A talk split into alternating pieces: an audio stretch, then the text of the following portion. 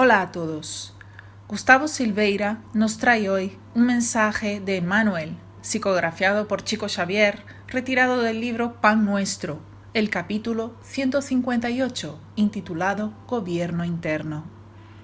Quien espera vida sana, sin autodisciplina, no se distancia mucho del desequilibrio ruinoso o total es necesario instalar el gobierno de nosotros mismos en cualquier posición de la vida.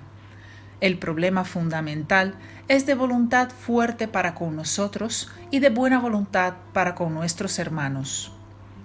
Este mensaje de Emmanuel nos pide recordar dos cuestiones del libro de los espíritus. La primera es la pregunta 908, cuando Kardec está estudiando las pasiones pero para que podamos entenderla, es necesario recordar que en la pregunta anterior, la 907, los espíritus dicen a Kardec que las pasiones no son malas en sí mismas, pero que se convierten en malas debido al exceso añadido por la voluntad. Por este motivo, Kardec hace la pregunta 908 ¿Cómo definir el límite en que las pasiones cesan de ser buenas o malas? Y es entonces cuando los espíritus dicen que ellas son útiles cuando se las domina y peligrosas cuando quienes dominan son ellas. Podemos pensar, por ejemplo, en la bendición del instinto de conservación que nos hace luchar por la vida, pero que, si alimentado excesivamente, nos conduce al egoísmo.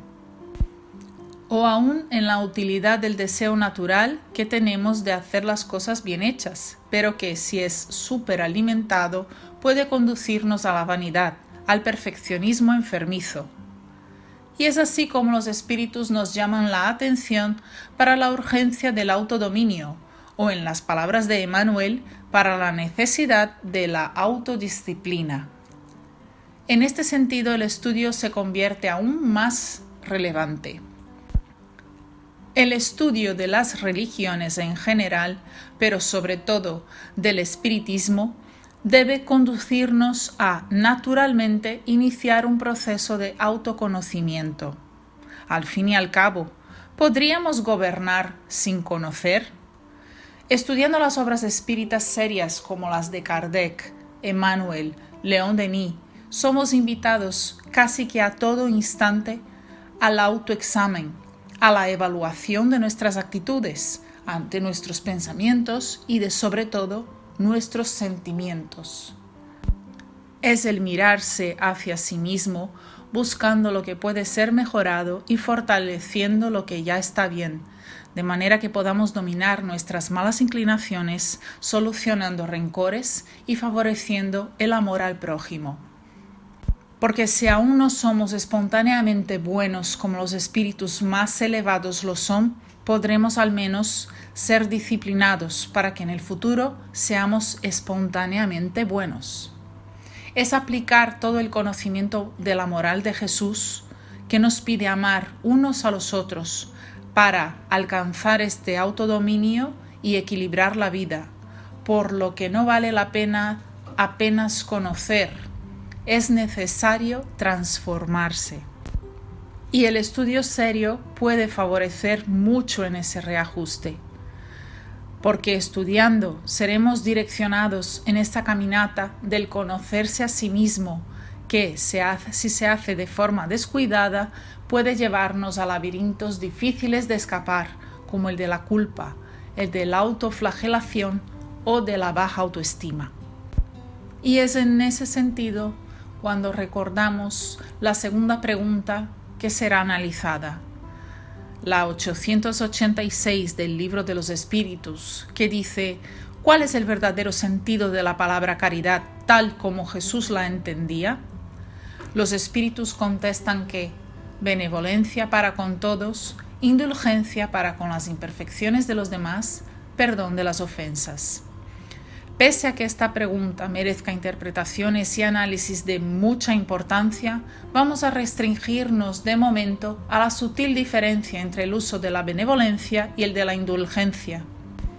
La primera debe ser usada con todos, la segunda para con los demás, lo que significa que en la primera yo estoy incluido y en la segunda no.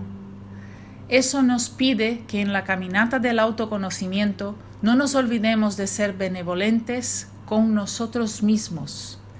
No puedo olvidarme de comprender mi imperfección y la casi certeza de las caídas y de las faltas. No puedo exigirme hacer todo correcto justo a la primera. Necesito entender que equivocarse forma parte del proceso de aprendizaje. Sin embargo, no ser indulgente para conmigo mismo será buscar ininterrumpidamente el autocorrección, la reforma íntima, sin cualquier especie de acomodación en el error. La indulgencia apenas para con los demás, buscando entenderles sus errores y aceptando que no está en mis manos cambiarles. Me cabe a mí tan solamente promover mi autorreforma íntima, pues nadie irá a hacerlo por mí. A los demás intentaré de todas formas aconsejar, orientar, explicar, apoyar, pero cambiarles no, porque solo puedo cambiarme a mí mismo.